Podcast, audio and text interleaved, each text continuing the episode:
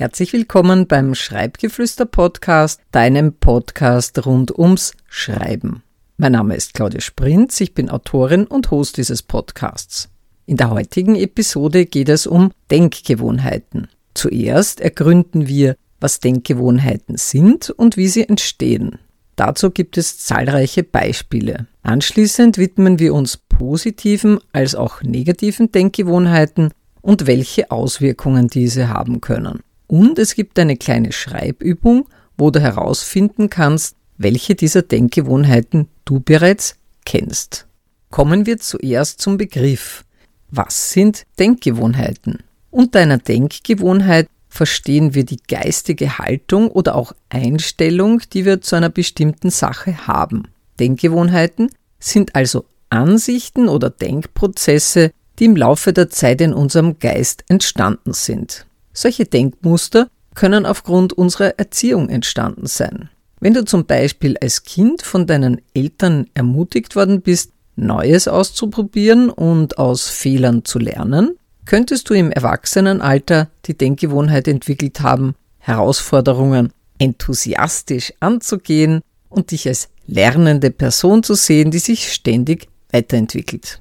Auch die Kultur und die Umgebung, in der wir aufwachsen, haben unsere Denkgewohnheiten beeinflusst. Zum Beispiel sind in vielen südeuropäischen Gesellschaften zwischenmenschliche Beziehungen und Familienbindung sehr wichtig. Durch die Kultur des Zusammenhalts könntest du als jemand, der dort lebt, die Denkgewohnheit entwickelt haben, in Beziehungen besonders fürsorglich und unterstützend zu sein, da du gelernt hast, wie wichtig zwischenmenschliche Bindungen sind. Genauso wichtig sind unsere persönlichen Vorlieben also was wir mögen und was wir nicht mögen. Wenn du bereits als Kind immer gerne Gemüse und gesunde Lebensmittel gegessen hast, könntest du im Erwachsenenalter die Denkgewohnheit entwickelt haben, bewusst auf eine ausgewogene Ernährung zu achten und dich daran zu erfreuen, deinem Körper Nährstoffe zuzuführen, die ihm gut tun. Auch was wir bisher erlebt und erfahren haben, spielt eine große Rolle. Wenn du eine lange Wanderung in die Natur unternommen hast und die Ruhe und Schönheit der Landschaft genossen hast, könntest du die Denkgewohnheit entwickelt haben, dass dir die Zeit in der Natur Entspannung und Erholung bietet. Diese positive Erfahrung könnte dazu führen, dass du in stressigen Zeiten bewusst in die Natur gehst, um deinen Geist zu beruhigen und neue Energie zu tanken. Das heißt, unsere Erziehung, die Kultur, die Umgebung Unsere Vorlieben, unsere Erlebnisse und unsere Erfahrungen beeinflussen, wie wir Informationen wahrnehmen, interpretieren und verarbeiten. All das hat dazu beigetragen, dass du so denkst, wie du denkst, also welche Denkgewohnheiten du zurzeit hast. Und diese Denkgewohnheiten, die du heute hast, sind nicht nur das Ergebnis deiner Vergangenheit, sondern jetzt in der Gegenwart dafür entscheidend, wie dein weiteres Leben verlaufen wird und Dazu gibt es ein weiteres Beispiel für dich. Stell dir zwei Schreibanfängerinnen vor. Sie möchten beide gerne Autorin werden und die eine ist Maria, die andere ist Emma. Beide haben im Laufe ihres Lebens unterschiedliche Denkgewohnheiten zu Feedback entwickelt. Beispiel 1. Maria nimmt jede Rückmeldung zu ihren Texten als Kritik an ihrer Person. Wenn ihr jemand Vorschläge macht, fühlt sie sich sofort entmutigt. Diese Angst, von anderen beurteilt zu werden, verhindert ihren Fortschritt als angehende Autorin. Aufgrund Marias negativer Denkgewohnheiten verpasst sie wichtige Chancen. Sie nutzt fachlich kompetente Rückmeldungen zu ihren Texten nicht, um sich als Autorin weiterzuentwickeln. Beispiel 2 Emma ist ganz anders. Für Emma sind kompetente Rückmeldungen zu dem, was sie geschrieben hat, sehr hilfreich. Sie freut sich darüber, weil sie weiß, dass sie dadurch ihre Schreibfähigkeiten weiter verbessern kann. Konstruktive Kritik zu ihren Texten betrachtet sie als wertvolle Möglichkeit, um weiterzulernen und zu wachsen.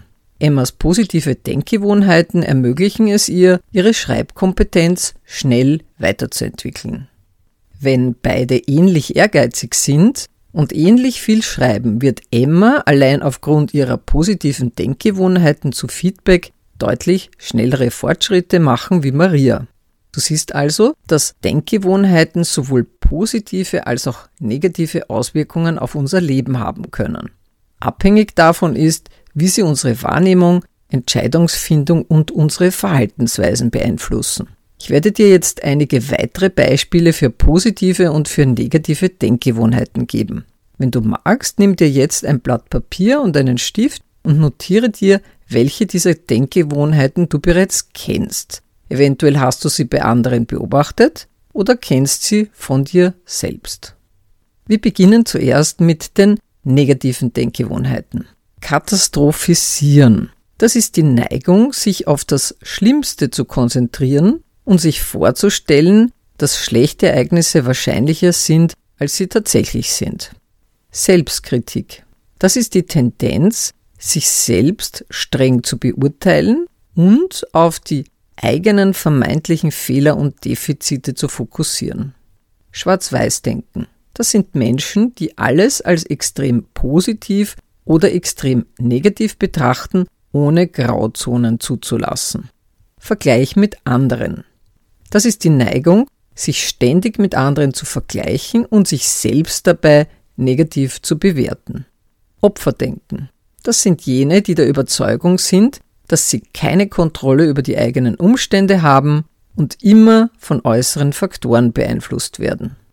Perfektionismus, das ist der Drang, alles perfekt zu machen, was zu einem unrealistischen Druck und Angst führen kann. Zu dieser negativen Denkgewohnheit gibt es bereits eine Podcast-Folge.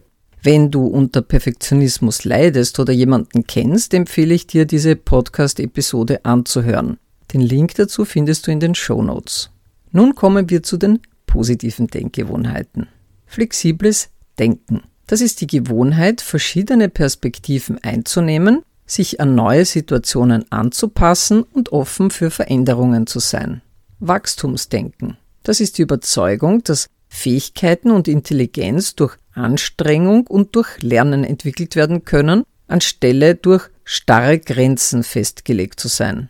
Realistischer Optimismus. Optimismus bedeutet, positivere Annahmen über zukünftige Ereignisse zu treffen und sich auf das Gute in Situationen zu konzentrieren. Realistischer Optimismus heißt, dass du dabei die Realität im Auge behältst und realistische Erwartungen hast. Lösungsorientierung. Das sind Menschen, die sich auf mögliche Lösungen und Handlungsschritte konzentrieren, anstatt sich auf Probleme zu fixieren. Selbstmitgefühl. Wenn du dich in schwierigen Zeiten mit Freundlichkeit und Verständnis behandelst, anstatt dich selbst zu kritisieren, bringst du Selbstmitgefühl auf. Dankbarkeit. Diese wertvolle Denkgewohnheit wird meiner Erfahrung nach am meisten unterschätzt. Wenn du mir auf anderen Kanälen folgst, weißt du vielleicht, dass ich mich schon seit längerem mit Dankbarkeit beschäftige und das auch praktiziere. Dankbarkeit bedeutet, dass du die positiven Aspekte des Lebens erkennst und Wertschätzung für das Gute empfindest. Das waren jetzt einige von vielen Beispielen für Denkgewohnheiten. Es gibt natürlich noch zahlreiche weitere. Falls du dir Notizen gemacht hast, wirst du jetzt sowohl deine negativen als auch deine positiven Denkgewohnheiten identifiziert haben. Die gute Nachricht ist, selbst die negativen Denkgewohnheiten sind nicht in Stein gemeißelt. Wenn du möchtest, kannst du sie im Laufe der Zeit verändern oder anpassen. Die Voraussetzung dafür ist natürlich bewusste Selbstbeobachtung und Selbstreflexion. Dabei kann dich Schreiben natürlich wunderbar unterstützen. Schau gerne auf meinen YouTube-Kanal, dort findest du zahlreiche Videos zu diesen Themen. Den Link dazu findest du in den Show Notes. Außerdem ist das Erlernen neuer Denkgewohnheiten und die Anwendung von Strategien, um positives und flexibles Denken zu fördern, sehr wichtig. Vielen herzlichen Dank, dass du bis zum Ende mit dabei warst und bis zum nächsten Mal.